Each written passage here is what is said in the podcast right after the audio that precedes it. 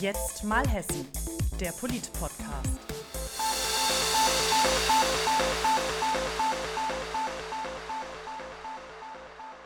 Ist die CDU die Partei der alten Männer? Über diese Frage diskutieren wir heute in der inzwischen sechsten Folge äh, von Jetzt mal Hessen, dem Podcast der CDU Hessen.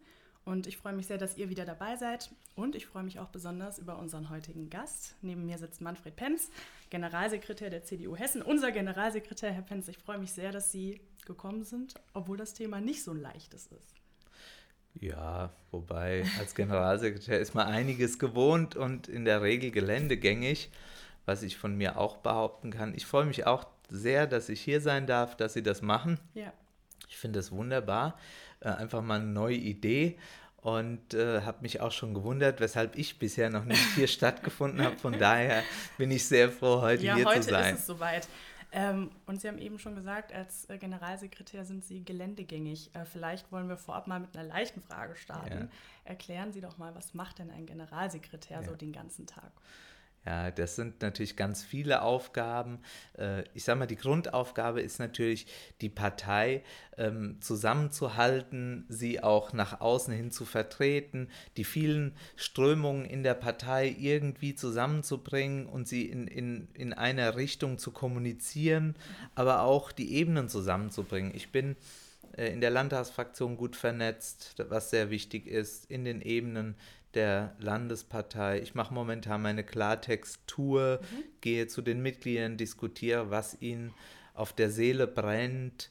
Und äh, ich fahre nach Berlin, bin dort im Kontakt mit den Bundestagsabgeordneten, mit unseren Europaabgeordneten.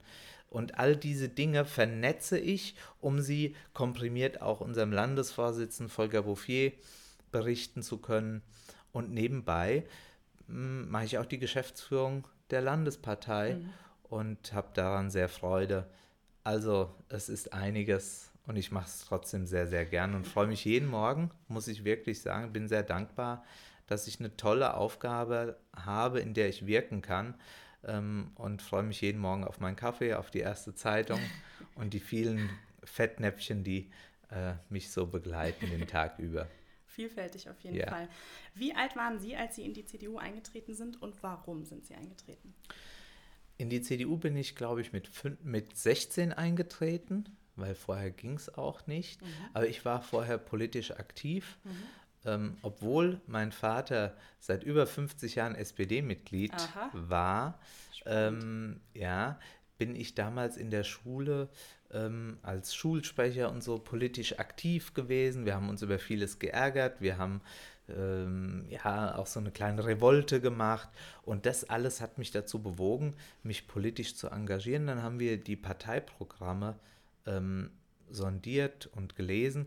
Und dort war die CDU mir am nächsten. Mhm. Und dann bin ich in die Junge Union Dieburg eingetreten und irgendwann in die CDU. Und so nahm das seinen Lauf. Jetzt ist es ja heute so, dass die CDU bei Wahlergebnissen bei den unter 30-Jährigen bei unter 15 mhm. Prozent mhm. liegt. Ja. Woran denken Sie, liegt das? Ähm, das liegt an vielen Dingen. Ähm, erstmal muss man sagen, es war früher nicht anders. Mhm. Ich kann mich gut erinnern, ähm, in meiner Klasse, wenn wir ähm, einfach mal Wahlen gemacht haben, geheim, und dann kamen vielleicht irgendwie zwei oder drei oder vier Stimmen für die CDU raus. Mhm. Das war nicht unüblich.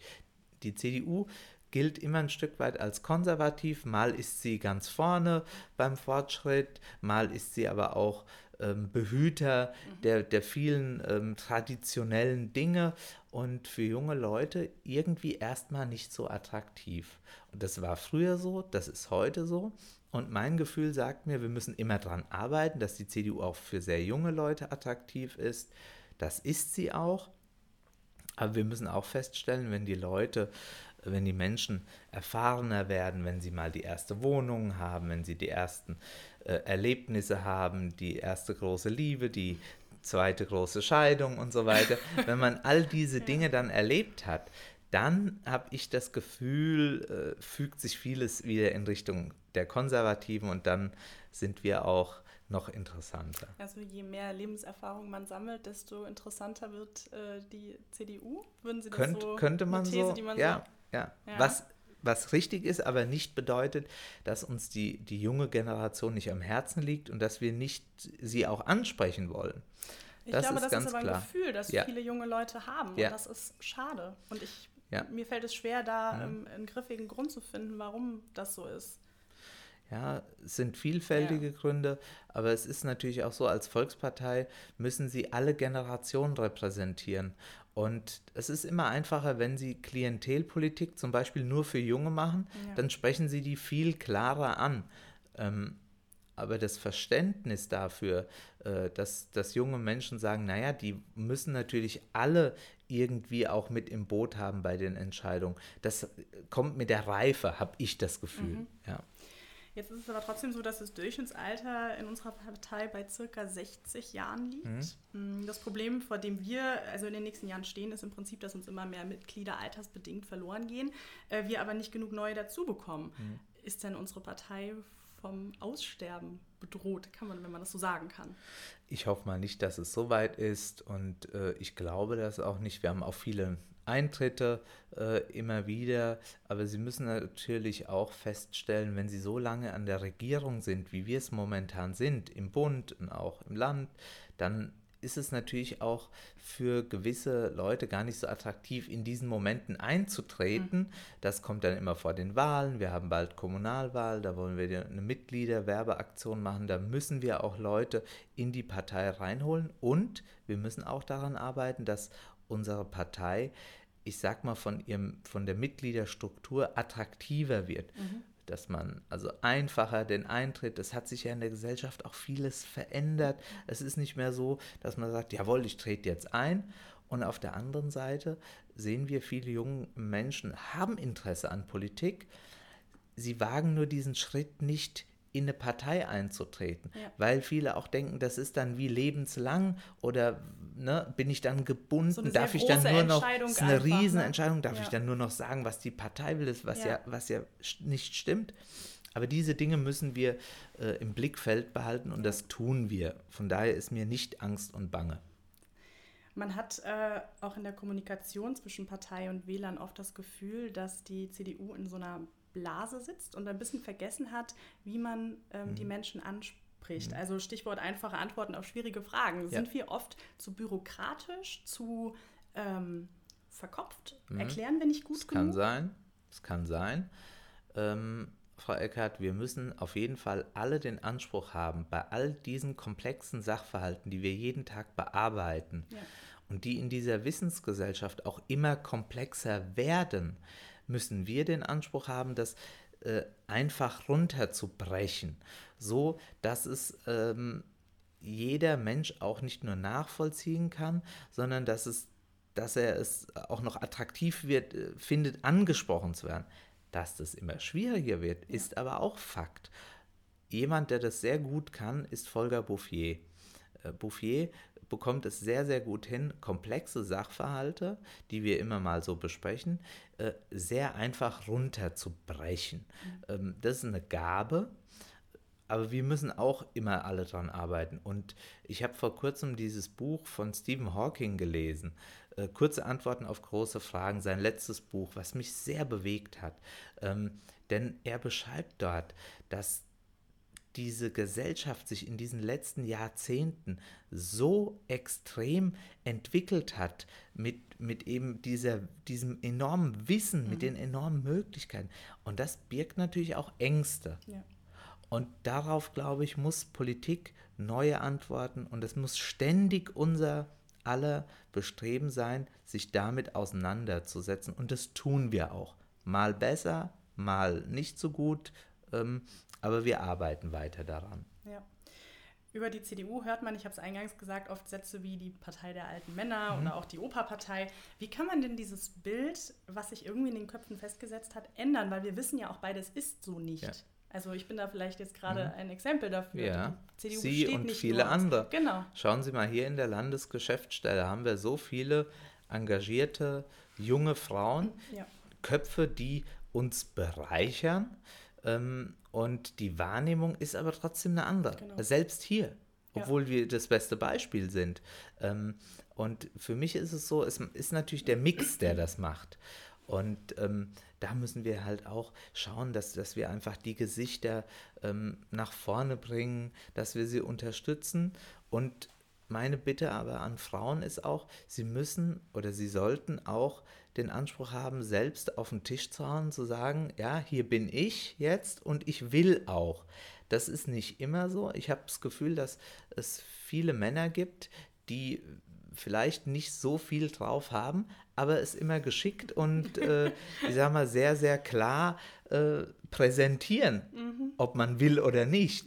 Und ich finde es immer super interessant, wenn wir Bürgermeisterkandidaten zum Beispiel haben, Frauen, die dann erstmal sagen, ach, ob ich das wirklich kann, ob ich mir das so, was kommt da auf mich zu? Und jeder weiß, ja. der den Lebenslauf gelesen hat, der die Frau erlebt hat, jeder weiß, das kannst du locker.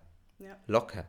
So, also dieses, ich glaube, da, da müssen Frauen vielleicht auch noch ein bisschen energischer auftreten und wir müssen alle daran arbeiten, dass nicht das Bild entsteht, die CDU ist die Partei der alten Männer, weil sie es nicht ist. Ja. Wir haben eine Bundesvorsitzende, wir haben eine äh, Bundeskanzlerin und viele andere fähige Frauen der Partei. Da stimme ich auf jeden Fall zu. Ich habe aber da auch ab und an das Gefühl, dass ähm, wir als CDU jetzt gar nicht auf Landesebene, sondern vor Ort hm. an manchen Stellen noch ein bisschen frauenfreundlicher ja. werden könnten. Ein hm. bisschen mehr willkommen heißen, ein bisschen mehr wirklich authentische Freude darüber, dass Frauen sich engagieren. Also ja.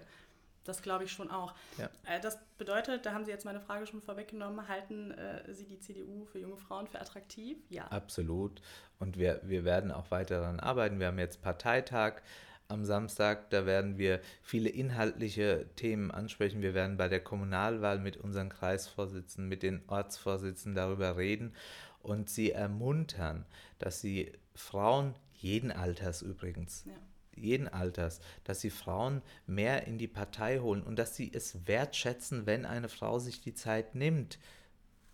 Wir können noch abendfüllend darüber reden, aber ja. wenn eine, eine, Frau die Familie hat äh, und sich mit ihrem Mann arrangiert hat und er sich mal um die Kinder kümmert oder wie auch immer und sie sich dann diese Freiräume nimmt, äh, dann muss man das auch wertschätzen und nicht sagen, naja, äh, die Sitzung geht halt, wie lange sie geht. Dann muss die Sitzung halt irgendwann auch mal zu Ende sein, damit ja. man auch wieder heimgehen kann. Ja. Das sind so diese vielen kleinen Dinge, ja. bis hin zu dem, was Sie gesagt haben, was nicht immer schön ist. Ähm, wenn, wenn vielleicht ältere Herren ähm, genau, diese Wertschätzung nicht so rüberbringen. Aber genau. das ist ein Prozess, auch das werden wir nicht unseren Leuten mit dem, dem Meißel sozusagen präsentieren können oder mit der Axt. Ja, das stimmt. Haben Sie das ähm, Rezo-Video gesehen? Ja, haben Sie sicherlich. Ne? Das Rezo-Video habe ich gesehen, ja. ja. Ist jetzt schon ein bisschen länger her. Das stimmt. Fragen Sie mich bitte nicht mehr nach jeder Sekunde, Nein, um wann, wo was gewesen ist. Ich habe es aber so an sich wahrgenommen, ja. Wie fanden Sie die Reaktion der Bundespartei? Die Reaktion war überschaubar, das muss man offen sagen. Ja. Ähm, und da muss man auch sehr klar sagen, ähm, ja, ich nehme mal das Beispiel, das kennen Sie, glaube ich, auch. Bouffier hat mich in der Landesvorstandssitzung gefragt und gesagt, ja, wie hätten Sie denn reagiert? Mhm. Denn auf sowas kann man nicht mit, mit irgendeiner Merkliste oder so reagieren. Und meine Antwort wäre gewesen oder ist gewesen, wir, auch im Online-Team, wir hätten einfach entspannter reagiert. Mhm. Und äh, ich habe das Gefühl gehabt, man wurde durch auch viele Ebenen, die Medien haben dort natürlich auch einen Druck aufgebaut und, und, und. Also man, man hat da einen riesen Popanz aufgebaut, anstatt einfach, wie man so schön sagt, auf dem Kanal zu antworten, auf dem mal angesprochen wird. Ja. Wenn Sie mir morgen eine Brieftaube schicken, dann schicke ich Ihnen eine Brieftaube zurück ja. und äh, mache das nicht anders. Und da hätte man entspannter reagieren müssen. Aber man muss auch sagen, äh, man sollte jetzt auch äh, das nicht übertreiben. Es ist jetzt so gewesen, wie die Welt ist auch nicht, die dreht sich auch weiter, ja. aber wir lernen alle daraus. Dazu, ja, das stimmt. Und die entscheidende Frage, haben ja. Sie das Video von Philipp Amthor gesehen, das Antwortvideo? Ja, ich habe einen Auszug gesehen und ich fand es sehr, sehr gut. Ja? Muss es sagen. Ich habe das, ich finde ohnehin, Philipp ist authentisch, er ist ein Typ, ähm, wie ihn vielleicht nicht jeder mag, es muss auch nicht sein, aber er ist auf seine Weise authentisch und ich finde, er hat das gut gemacht aber es, es, wurde halt so geantwortet, wie geantwortet wurde. Von ja. daher ist es auch in Ordnung. Ja. Es wird eine nächste Gelegenheit geben. wir hoffen ja darauf, dass wir alle auch irgendwann das Video zu sehen bekommen. Wir sind äh, gespannt drauf. Ja, okay. Ich glaube, dann ähm, war das äh, ein schöner Einblick, den Sie Sehr uns gerade schön. gegeben haben. Und ähm, das war unsere kurze, knackige sechste Mhm. Folge von Jetzt mal Hessen. Wir freuen uns über euer Feedback auf allen Kanälen, die ihr inzwischen gut kennt. Und ähm, Herr Penz, vielen Dank, dass Sie da waren und sich die Zeit genommen haben. Danke, Frau Eckert. Und danke an Ihr Online-Team. Ihr macht das ganz klasse. Das ist ganz hervorragend. Es freut mich sehr, heute hier gewesen zu sein. Dankeschön. Alles Gute. Jetzt mal Hessen, der Polit-Podcast.